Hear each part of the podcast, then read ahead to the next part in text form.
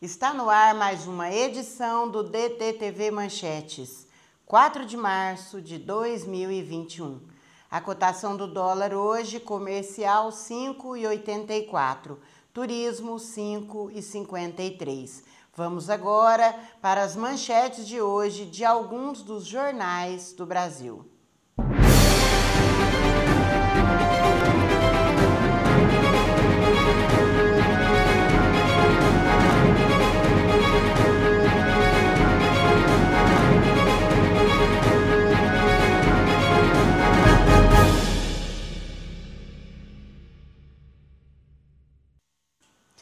Começamos pelas manchetes do jornal O Globo. Com 1.840 mortes e pouca vacina, cidades fecham comércio e se esvaziam. Pressionado, Pazuello diz que vai assinar contrato com a Pfizer e a Janssen.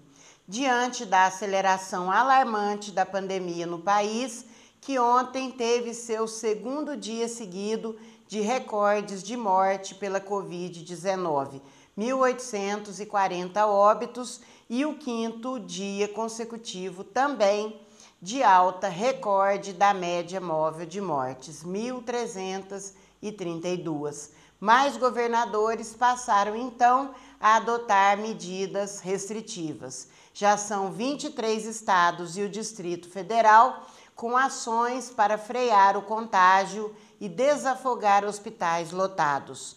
Com o agravamento da crise, Pazuello disse ontem que vai fechar a compra de 140 milhões de doses com a Pfizer e a Janssen.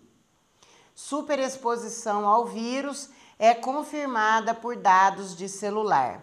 Rastreamento anônimo de celulares feito pelo Google corrobora alerta dos cientistas número alarmante de mortes no país coincide com circulação em áreas públicas no Natal e Ano Novo. No Rio, a terça de carnaval foi a mais movimentada desde que o vírus chegou à cidade. PIB cai 4,1% e tem o terceiro pior resultado desde os anos 1980. A previsão já é de recuo no primeiro trimestre de 2021. O desemprego e a queda da renda derrubaram o consumo das famílias, principal motor da economia. Auxílio emergencial.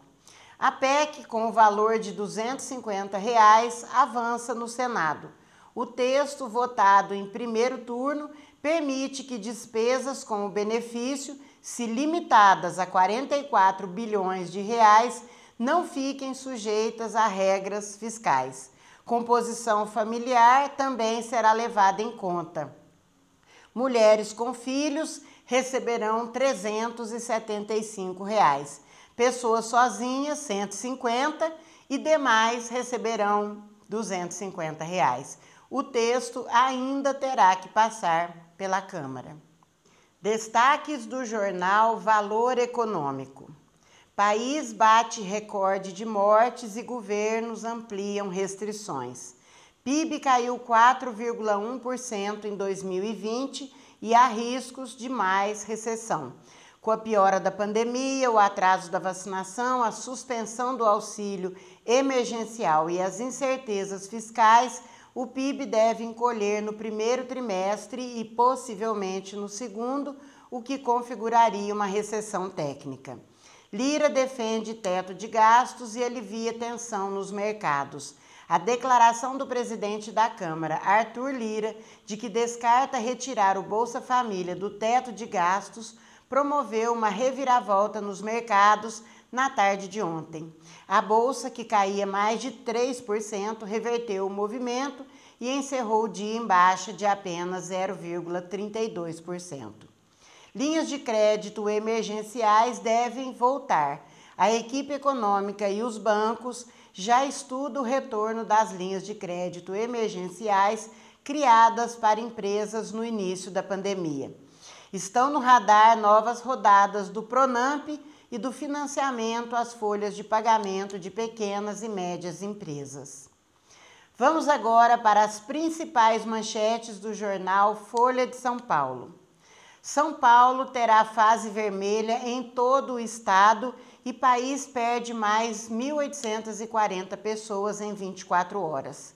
As restrições começam a zero hora de sábado, dia 6, e valerá até o dia 19.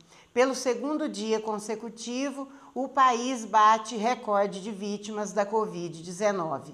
Minas impõe estágio roxo, com restrições mais duras a duas regiões do estado. Sob pandemia, PIB cai 4,1% em 2020 e sofre maior queda em 30 anos. Responsável por dois terços do PIB, o setor de serviços foi o mais afetado.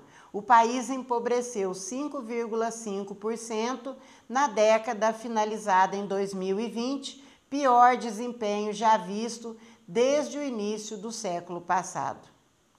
Para Bolsonaro, tombo menor que previsto é dado positivo se referindo à queda do PIB, que na visão dele é menor que a esperada. O presidente afirma que o governo agiu para evitar que caos fosse instalado no país com a pandemia do novo coronavírus. Governo abriu investigações contra professores universitários que criticaram Jair Bolsonaro em eventos na internet. As apurações foram iniciadas pela Controladoria Geral da União, pois eles proferiram, abre aspas, manifestação desrespeitosa e de desapreço, fecha aspas, ao presidente. Destaques de hoje do jornal Estado de Minas.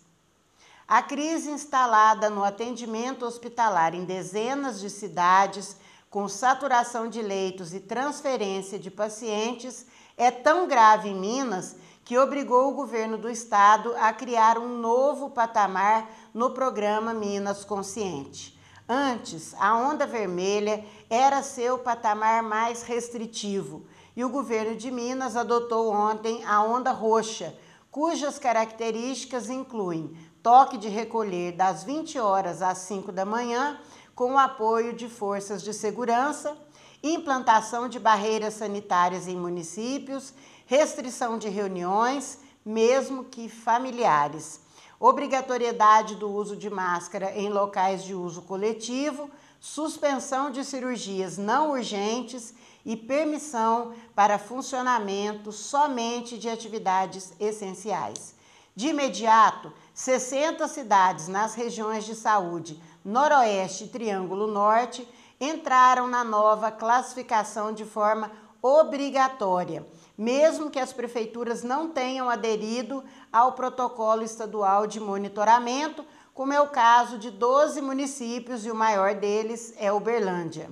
As medidas valem por 15 dias mas é possível que outras regiões possam também entrar na nova onda mais dura de restrições. No dia em que o país bateu o segundo recorde consecutivo de mortes por Covid-19, o Ministério da Saúde anuncia compra de 100 milhões de doses da Pfizer BioNTech, única com registro definitivo, e também faz negociações para adquirir fórmulas da Janssen e de origem russa. A situação do Brasil preocupa o mundo. Bolsonaro voltou a criticar as medidas de isolamento para conter a Covid-19 em conversas com apoiadores no Palácio da Alvorada. Abre aspas. Criaram pânico, né? Problema tá aí. Lamentamos, mas você não pode entrar em pânico. Que nem a política do novo fica em casa.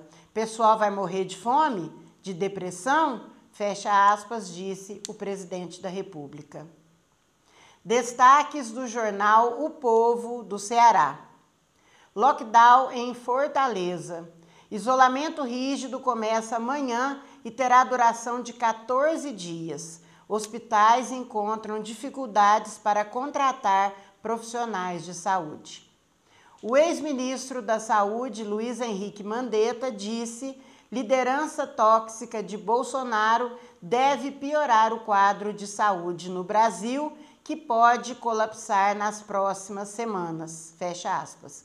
O ex-ministro complementou, abre aspas, ações concretas de boicote à saúde pública, Bolsonaro tem pelo menos umas 10.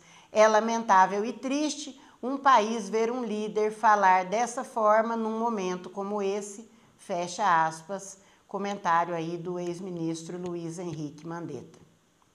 Migração do sinal de parabólicas para implantação do 5G atingirá 1 milhão e 200 mil domicílios no Ceará. O processo será necessário por conflito existente entre faixas de frequência da transmissão de sinais de TV com os da nova geração de internet móvel. Este foi o DTTV Manchetes de hoje, 4 de março de 2021 Acompanhe também o podcast DTTV Manchetes nas principais plataformas de podcast, entre elas o Spotify. Acompanhe DTTV Cássia pelas redes sociais.